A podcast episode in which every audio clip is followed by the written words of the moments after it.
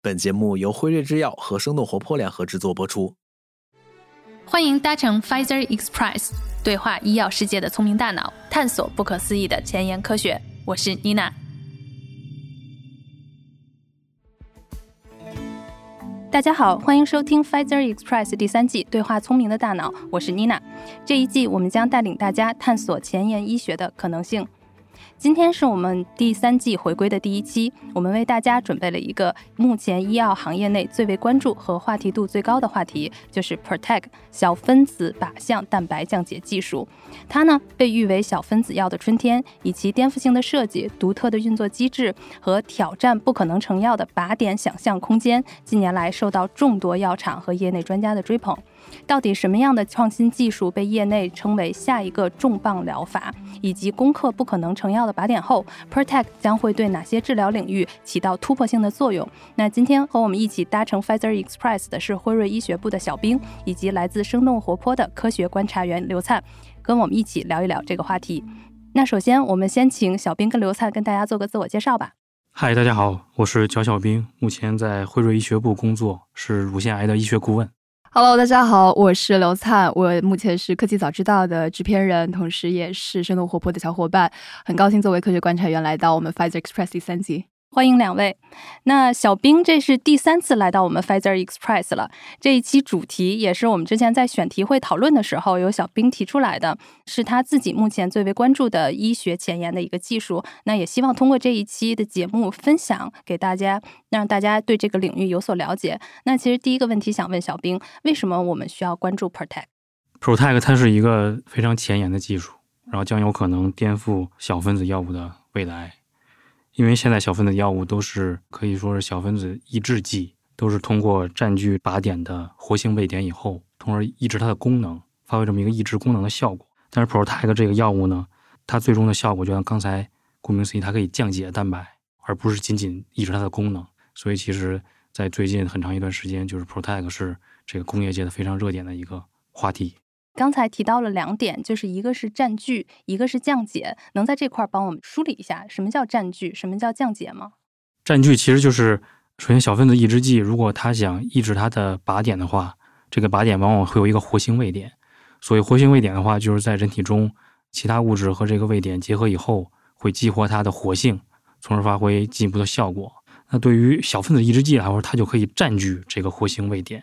从而抑制它进一步的功能。从而发挥这个治疗疾病的效果。这个是占据 PROTAC，首先，呃，中文叫蛋白靶向嵌合体，它是一个三部分结构。大家可以想象一下，就是自己的身体啊，就比如说自己的躯干是中间连接的部分，然后左手、右手是分别左右两边的部分，这样一个三部分的一个结构。那左边呢是这个靶蛋白的配体，是去构这个靶蛋白的，和这靶蛋白连接的；右边呢是这个 E 三泛素连接酶的配体，是构这个 E 三泛素连接酶的。然后中间是连接体，连着两只手嘛。然后够过来 E 三泛素连接酶以后，这边够过来靶蛋白，使二者接近，然后 E 三泛素连接酶就会紧接着对这个靶蛋白进一步的去泛素化。那泛素化后的靶蛋白，后续会进一步被蛋白酶体所降解，那这个蛋白就被降解掉了。这是相当于是一个事件，而且这一个步骤结束以后，我的两手就可以又放空了，我紧接着再去降解其他的靶蛋白。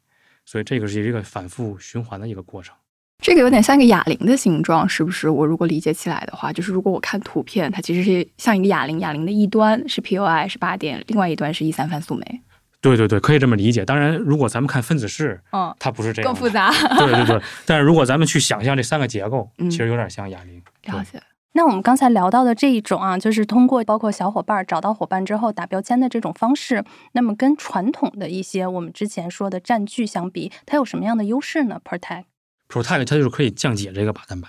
呃，因为往往就是说我们会提到这个肿瘤药物的耐药嘛，就是因为小分子抑制剂它是刚才我也介绍，就是通过结合这个活性位点，从而抑制它的功能。但是有一种耐药的呃机制呢，叫做这个靶点突变，就是这个靶蛋白或者说这个靶基因发生突变了。那么这个靶蛋白的结构发生变化了，它的活性位点可能也发生变化，这个小分子抑制剂就没法再呃结合这个活性位点，从而抑制它的功能了。那这样就突变了，小分子抑制就失去它的作用了。那这种情况下它就耐药了。那么为什么呃也有一些文章会说 Protect 能解决耐药问题呢？其实我觉得它主要解决的就是这个靶点突变的问题，可能因为 Protect 它往往不需要这样的活性位点，它只需要一个很简单的一个接触，然后从而再给它贴标签，把它降解掉就可以了。所以即便呃比如靶蛋白出现了类似这样的突变以后，可能 Protect 还能继续去发挥它作用，去降解它。所以这是可能它的一个突破性的一个特点。在我们刚才就是介绍的时候，它被业界称为一个就是新的希望嘛，其实是来自于它可以将人体内可能高达百分之八十以上不可成靶的这个靶点的蛋白细胞，然后去攻克这一块儿。这块儿能给我们细致的讲解一下吗？对，我也好奇，因为你刚刚讲到耐药一定是一个很重要的问题嘛，但是不可成药其实是你当时跟我们讲这个话题时候特别重要的另外一个重要的重点。对，之所以有有些靶点它不能成药，就是因为没有活性位点。啊，因为我们刚才说的小分子抑制剂，它大多数都是，比如说叫这个丝素氨酸激酶抑制剂，或者说酪氨酸激酶抑制剂，它都是激酶抑制剂。它这个激酶抑制剂，它之所以能发挥作用，是它是因为它有一个活性位点，然后身体里有些物质能跟这个活性位点结合，从而使它发挥作用。所以它首先的基本要有一个活性位点。但实际上，大部分蛋白没有这个活性位点，那没有这个活性位点，我们就没法去针对它做出这样的一个小分子抑制剂去抑制它的功能。那这就。就进入一个瓶颈了嘛？但是 Protect 它，我刚才介绍，它不需要这样活性位点，它它可能只需要一个比较更简易的、更容易的一个接触，就可以发挥它的一个降解事件的一个作用。所以它有可能会针对一些原来说不可成药的这个靶点，去生产这个针对的 Protect 药物。那个活性位点，我们可以理解成就是我们比较专业所说的靶点吗？对，就是也可以理解，那就是靶点。那靶点跟靶蛋白之间的这个关系啊，就是对于我们来讲的小白，他怎么去理解？就是什么活性位点是怎么能变成靶点？然后最后这个靶蛋白，它们三者的关系是什么样子的呢？其实就是说，咱们理解这个靶，这个其实顾名思义就是比如射箭那个靶嘛。所以咱们药也是作用于这个地方，所以它就是靶点。那靶点其实存在于靶蛋白上。比如说一个药针对这个蛋白，往往小分子抑制剂是要结合这个靶蛋白上的。这个活性位点，也就是这个靶点，从而才能发挥的作用。所以，其实靶点往往隶属于靶蛋白的。其实，靶这个概念呢，在这个医学或者生物是广泛存在的。比如说，咱们这个内分泌系统啊，咱们有很多这个甲状腺素啊等等一些激素。那这些激素，比如说我的甲状腺分泌出甲状腺素以后，它会到身体的各个组织再去发挥它的功能。那它去到那个组织，我们叫靶组织。对，其实就是这个物质所到的那个地方。要发挥作用那个地方就是靶的地方，只是说到药物这块儿就是靶蛋白，就是靶点。那靶点或者靶蛋白是人工设定的吗？就是说，因为我们设定了目标，所以我们会把那个蛋白叫做靶蛋白吗？对，我是这么理解。因为这个药物的设计就是针对这个蛋白所设计的嘛，所以这个蛋白就是靶蛋白。再更进一步的，就是为了结合这个蛋白上的活性位点所设计的，所以这个点就是靶点。那为什么 Protect 会被业界誉为成为创新疗法呢？就是因为它是一个全新的概念啊！原来在小分子药物领域，它就是激酶抑制剂，酪氨酸激酶、色素氨酸激酶抑制剂，就是说是我们所说的这种占据所驱动的一个治疗。但随着 Protect 这类药物的出现呢，它就出现一个新的一个概念，叫事件驱动的治疗，就是我最终的是要为了降解这个蛋白，而不是抑制它的功能。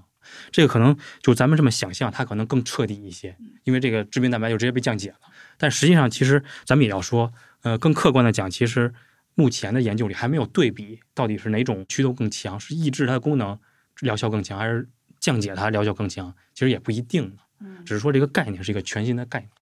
我觉得我会再问一个问题，就是当我们说创新疗法的时候，其实我们是说 FDA 它理解当中的创新疗法，对吧？FDA 到底是怎么定义这个创新疗法的？就是正常来说，我们要过三期才可以出现，对吧？但是创新疗法的话，你二期等于它就可以让你。进入到市场里面去了，这个其实也不一定哦，就是因为这个这就涉及到很多注册呀、获批的情况，比如条件性获批呀、突破性疗法呀，有很多很多涉及到这种注册业界的一些专业术语，这都不一定需要去这种 FDA 呀、CDE 它去认定。但并不是说具体这个技术就可以是创新疗法，没有这种说法在里面。对，其实它没有一个准确的定义，只是说咱们去看它可能是。药物界也也有说，工业界也有说，first in class，嗯嗯，就是这这个 class 第一个，对，对，它可能就是一个创新的一个疗法，明白？对对对，而且它可能会影响到很多人的这个治疗的情况，对，然后会有非常重要的，而且没有比它更好的药，对吧？对，就是因为它是第一个，对对对对对，它可能在这个 class 在这个种类里它是第一个，所以可能确实也没有可比的。对。所以更多的可能是比其他 class 其他种类的药物更好，对对对，明白？哎，工业界是不是有两个学说？一个叫 first in class，还有一种是什么来的？best in class。对，对能能讲一下这两个的区别吗？First in class 就是在这个大类药物中出现第一个，就是 first。Best 就它不一定是第一个，但它是这个最好的那个。它是会划分阶段的，对不对？就是这个 best in class，对它有些就是既往有一些小分子药，它会分，比如一代呀、二代呀、三代呀。但其实，呃，根据观察，也不一定说代数，呃，越越晚它就越好，这也不一定啊、嗯只是说可能，呃，大多数情况下，因为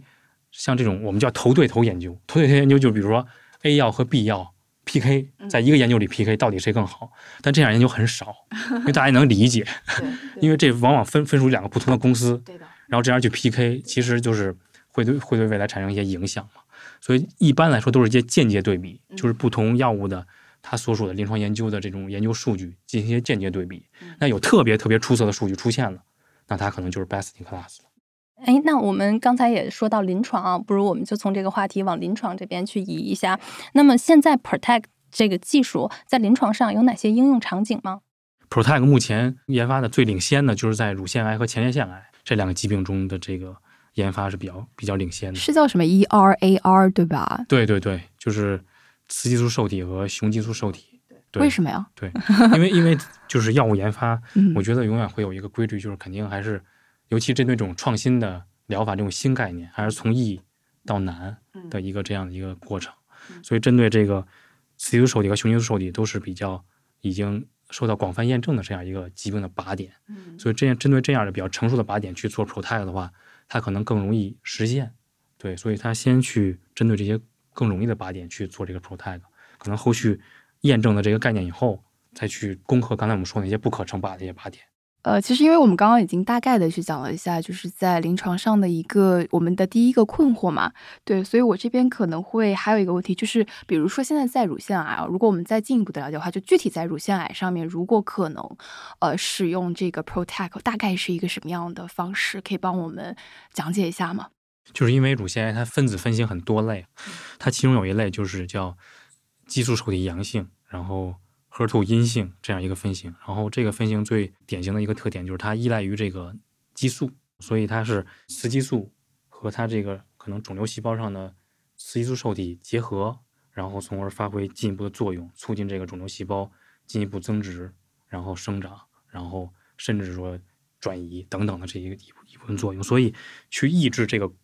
过程很重要。所以既往很多很多药，很多很多研究都是围绕着这个过程去研发的。像 Protag 刚才也提到，就是它有针对这个雌激素受体的药物。其实很多公司都都会有布局，这个药物它就像咱们刚才介绍的机制吧，它的主要作用就是为了去降解这个雌激素受体。对，当我把这个肿瘤细胞上的雌激素受体降解完了，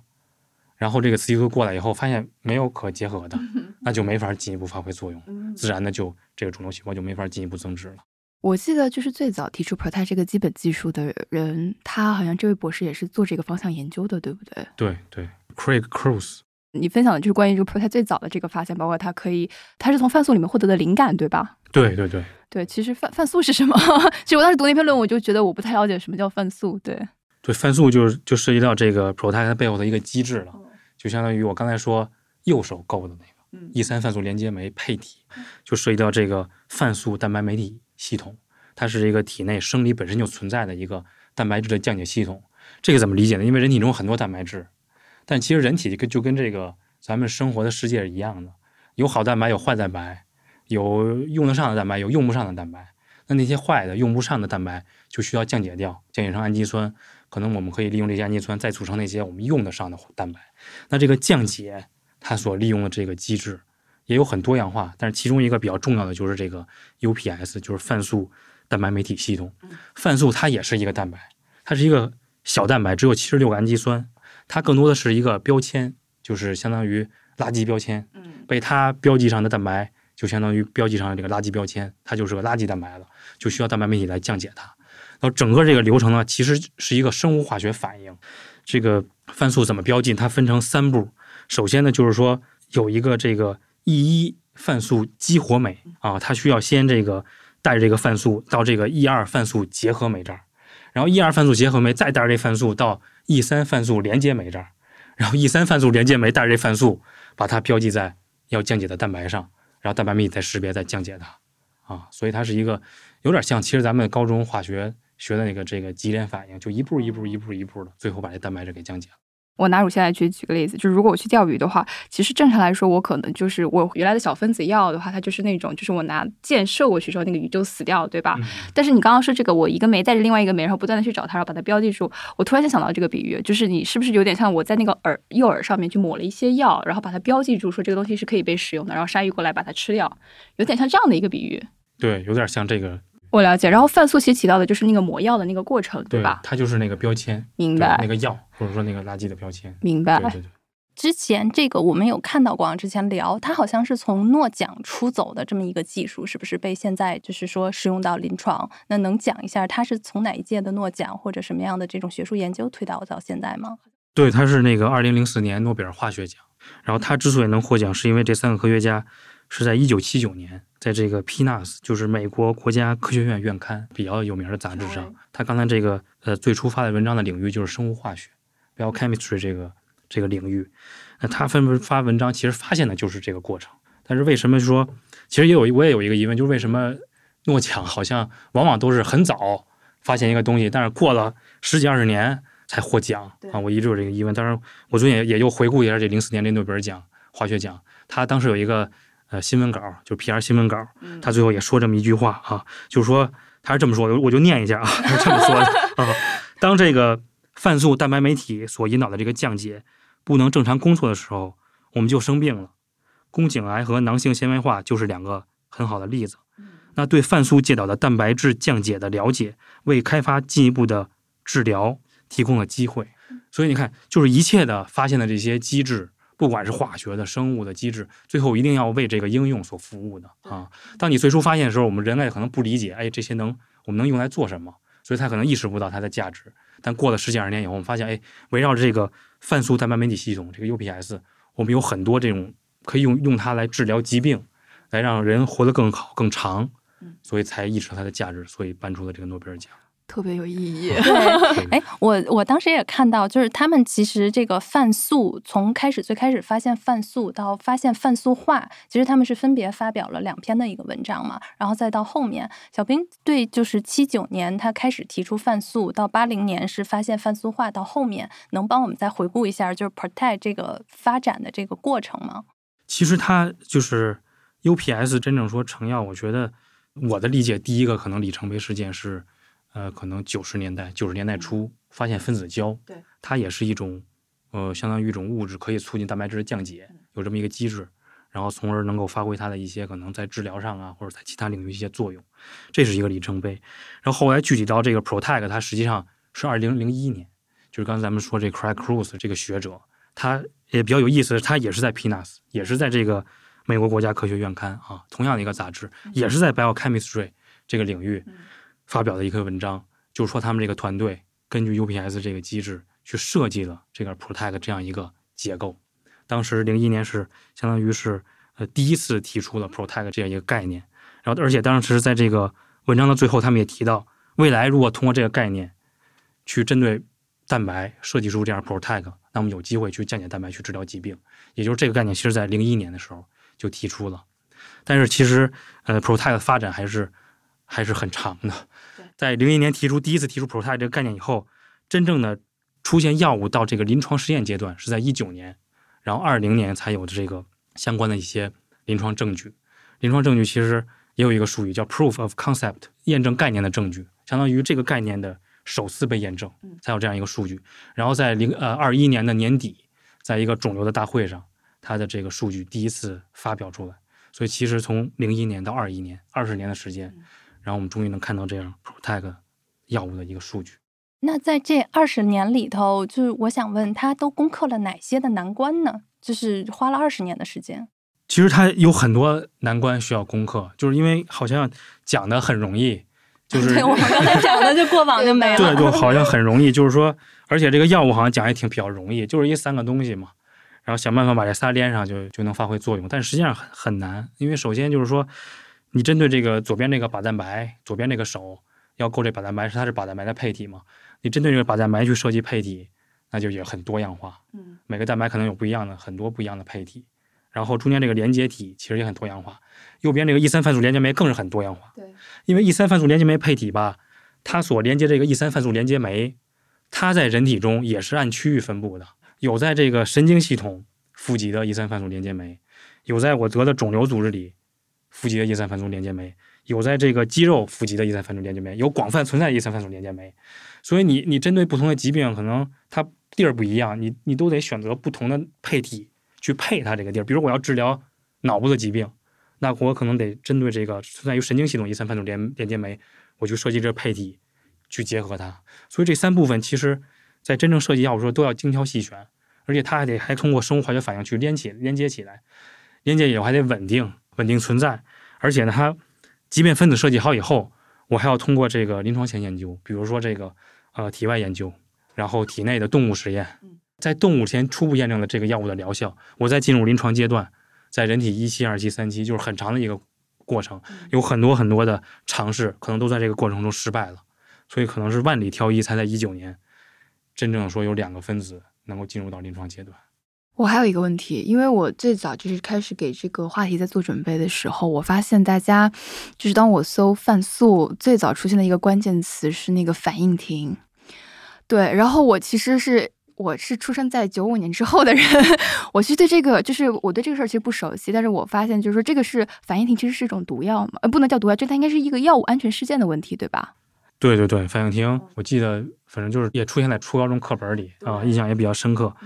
然后当然当时也没太注意，后来就是学了这方面以后才有一些了解。其实反应停它的本质叫沙利度胺，沙利度胺其实就是 Protag 右手这个 E 三泛素连接酶配体。沙利度胺包括它的一些衍生物，比如说呃沙利度胺、莱纳度胺等等的，这都是一类药物。然后当然在医学界也有一个名称叫它们免疫调节药物。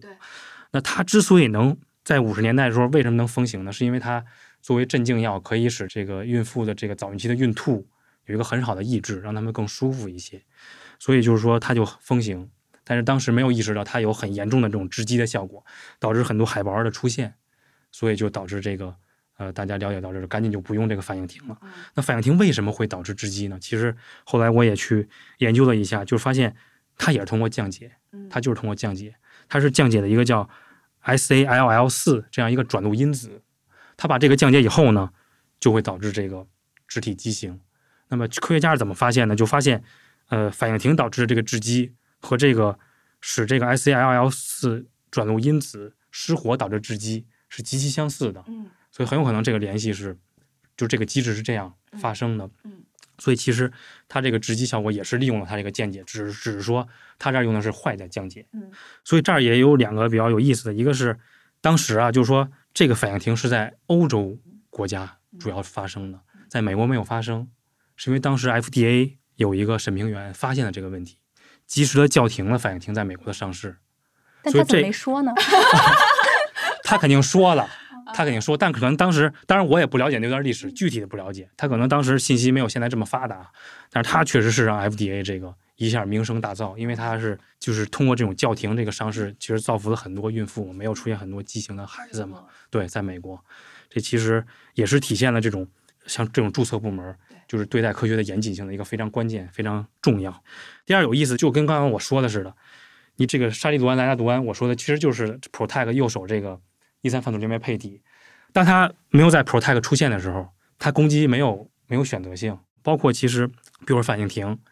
它就是攻击这刚才我说这转录因子，导致这个孩子致畸了，是吧？包括现在其实比如说沙利度胺和莱纳度胺，其实在咱们临床中也有这样的药物。沙利度胺可能主要比如治疗麻风病。莱纳度胺可能治疗多发性骨髓瘤啊，那当它不在 Protag 的这里，没有这个把咱们配体去引导它的时候，它能够导致别人致畸，它能够这个它去治疗麻风病，它去治疗多发性骨髓瘤。但当有一个把咱们配体通过连接体连接它以后，去引导它以后，哎，我可以治疗乳腺癌，我可以治疗前列腺癌，我甚至可以治疗很多很多其他的疾病，这也是特别有意思的一点。所以这种这样一个三段体的设计，确实是。非常非常一个划时代的，我觉得一个设计。确实，我自己还会有个疑问啊，所以我们现在在使用，就是我假设 Protect 这个技术，如果它会广泛被应用去应用到市场上去，它会有这种就是大家可能如果顾虑有毒性问题的时候，你觉得大家可以怎么去想这个问题呢？因为确实是药三分毒，这个药物毒性是没法避免的。就比如说我举个例子，就是咱们现在所说的靶向药物啊，靶向药物其实跟传统咱们以往的一些药物相比，它的毒性已经减少很多了。为什么？因为它靶向嘛，就更好的能这个针对那个靶点去发挥作用。但是即便再靶向，它也可能出现两可能我我觉得可能两个问题吧，一个叫这个脱靶，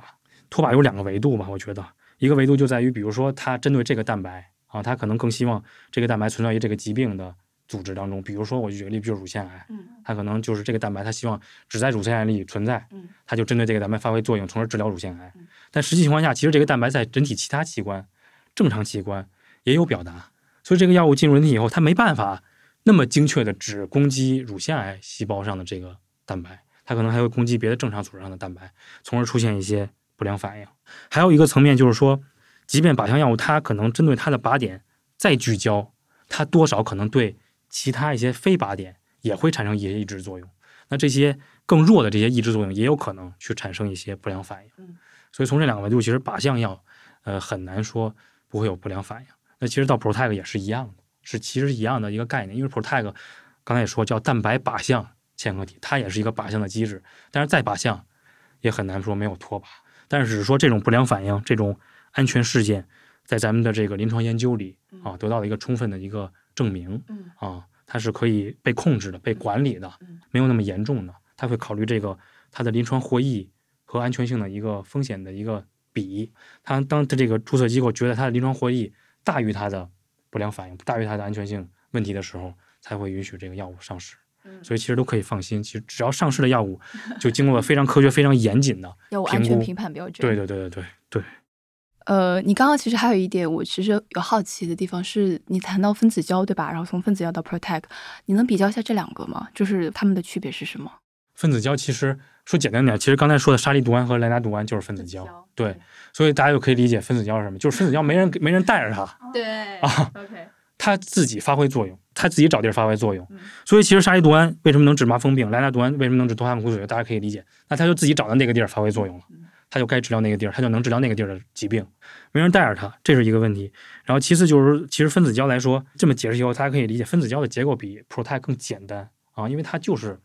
右手的那个 E 三反联酶配体，很多都是这样的，所以它结构更简单，然后可能就很难像 Protect 这么有指向性，因为 Protect 能它能够多一个把蛋白配体去引导着它去治它想治的那些疾病。那我想就是问，我们自身体内就会有泛素这个东西和泛素化这么一个机制吗？对，这是生理就存在的。能讲一讲吗？就是说，它如果不被，比如说我们现在未来 Protect 应用到人体的时候，那我们自身它自己在发挥一些什么样的工作呢？就是这两个东西有在我们的人体内，它就是降解一些这个老化的蛋白或者说不用的蛋白。泛素化修饰和泛素这两个怎么区分？它是一个意思吗？泛素其实就是蛋白嘛，泛素化修饰其实就刚才说的那个标记泛素那个过程。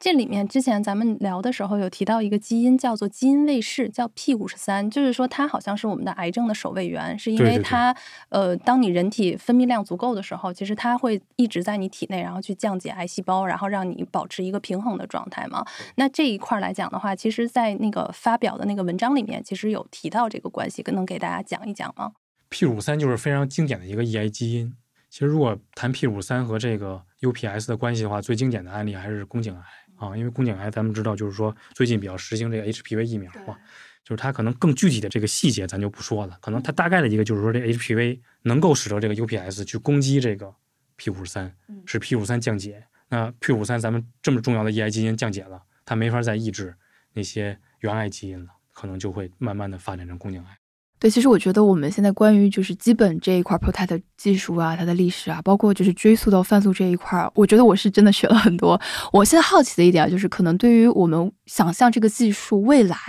会用在哪里，因为我们这一季的话题是关于叫做前沿科技嘛，我很好奇，是 Protect 这个技术，它现在除了在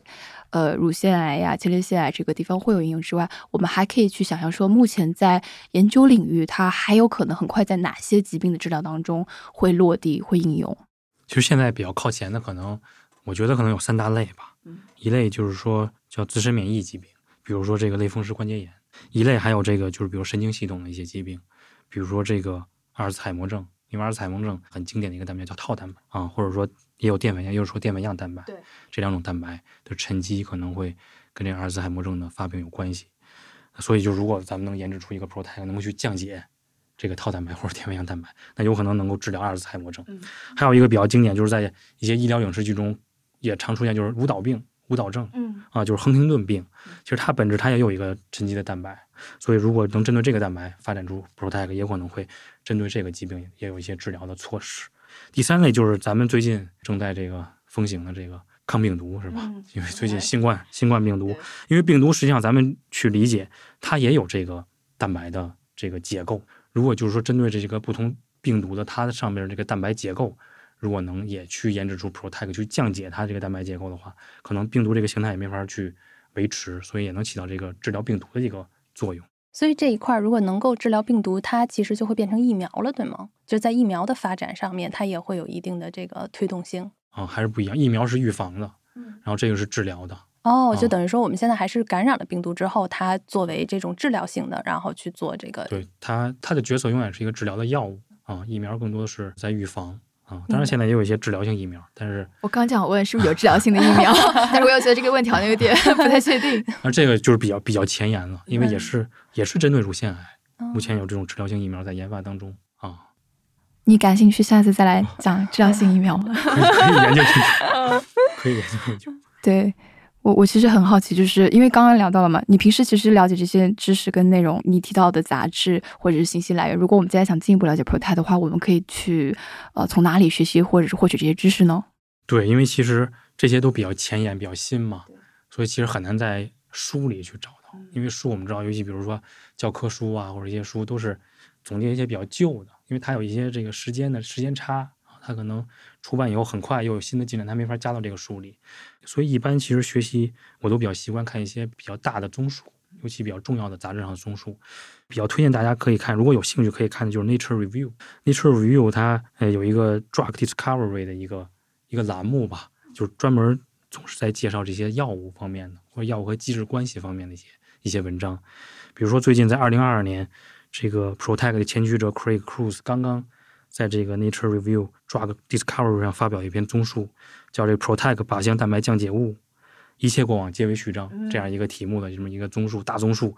就基本总结了这个 Protect 过往的二十年的历史，包括又展望了 Protect 未来。这个文章基本看完以后，这对 Protect 基本就全面了解了。然后第二个呢，就是说，呃，因为 Protect 背后有一个泛素化一个机制嘛，当然这个泛素化机制也有一篇文章，就是它同一篇杂志也有一篇文章，呃，是在零，当然它是比较早，是在零六年发表的。但是零六年发表这篇文章比较有意思，就是说它的这个标题就是在这个 Drug Discovery in the UPS，就是在这个 UPS 系统里的这个药物发现。然后这个文章当然也比较长，也比较难懂，但是看完这篇文章以后，我觉得特别有意思的一点，你会发现，就是 UPS 这个东西吧，一一会儿天使，一会儿魔鬼。嗯比如咱们说 Protect，那它就是天使，因为 Protect 就靠着它能把这个致病蛋白降解。但是它为什么又是魔鬼呢？因为其实就跟咱们刚才说那宫颈癌似的，HPV 疫苗利用 UPS 把 P 五三降解了，才得的宫颈癌。它这样就是魔鬼了啊！所以说这篇文章就是你可以看，一会儿我要攻击 UPS，我要抑制它，我得抑制它才能不得病；一会儿我要我得利用它，我利用它去攻击这个蛋白，我才能不得病。所以特别有意思，对，这是一点。包括还有一点就是，你看这是零六年那个文章，它很多都没实现，很多你看在二一年再看，很多都没实现。所以其实还是还是那句话，就是药物研发真的从这个分子到最后实现，真是很困难，万里挑一，很难的一个过程，不是那么简单的。就这一块，我想问，Protect 这种机制下成药，离我们现在就是患者能拿到这个药还有多远？有没有已经成功上市的呢？目前还没有，都是还是在临床研究阶段。其实还是在反复的校正的这个安全性上，是吗？还是比如说在哪一块儿？因为我们刚才提到的是一九年是一个 breakthrough，然后到二零，那到现在它最新的一些药品，它是已经进展到哪个程度了？可以去透露一下吗？一九年相当于就是一期研究刚开始，然后二零年可能有个数数据出来了，二一年正式有一个发布啊，它是这么一个过。它其实这三年都是说这个一期研究，然后真正咱们做临床研究要一期、二期、三期嘛，对，要一步一步做，所以它其实还是刚有一个一期的结果发布嘛，所以可能还得要二期、三期，所以可能还需要一个比较慢的一个过程。但是我觉得可能这个节目最后跟各位听众见面的时候，我们会把刚刚小明说的那个二十年综述的那篇英文文章，我会论文我会先放在我们的 show notes 里面，因为我其实是读了，那个是我的功课之一。我发现其实我真的不懂，包括他其实进到一些专业术语和机制的时候，但是我觉得就是小兵刚刚讲完之后，我再去读这篇论文，我肯定会更清晰一点，对，轻松很多，就是帮我们梳理了一些概念在这块儿。对对对，非常感谢小兵。对，那好呀，今天呢，小兵带着我和刘灿一起走进了 Protect 的世界，帮助我们了解这个被称为下个重磅疗法的全新技术平台，也帮我们认识了人体内自身的蛋白降解机制，从而更好的理解我们的身体以及蛋白工作的一个原理。那如果有进一步了解 Protect 的听众，那也可以去学习一下我们刚才提到的一些资料。对，而且我觉得如果大家还感兴趣，或者是有什么问题，可以在听众的一个评论区去留言，我们会请小兵过来为我们进一步解答。小兵，你觉得 OK 吗？OK OK OK，谢谢小兵。最后一个问题，如果第四季再请你来，你会 带来什么样的话题？那得看今年有什么进展，然后大家也可以可以留言吗？啊，可以，大家留言，然后想听什么也可以讲。好，宝藏嘉宾。好的，那感谢大家收听 Pfizer Express 第三季对话聪明的大脑。我们将在后面的节目中为大家呈现更多值得被关注的技术和前沿医学。我们下期再见，拜拜，拜拜。本节目所有内容仅作为学术探讨，不涉及任何药品推广及诊疗建议。如果有医学方面的问题，请及时咨询医学卫生专业人士。以上就是 Pfizer Express 本集节目的所有内容，欢迎在评论区与我们交流你的看法，每一条留言我们都会认真阅读。当然，如果你喜欢这期节目，也欢迎分享到你的朋友圈、微博、即刻或者其他的社交媒体平台。我们下一集再见喽，拜拜。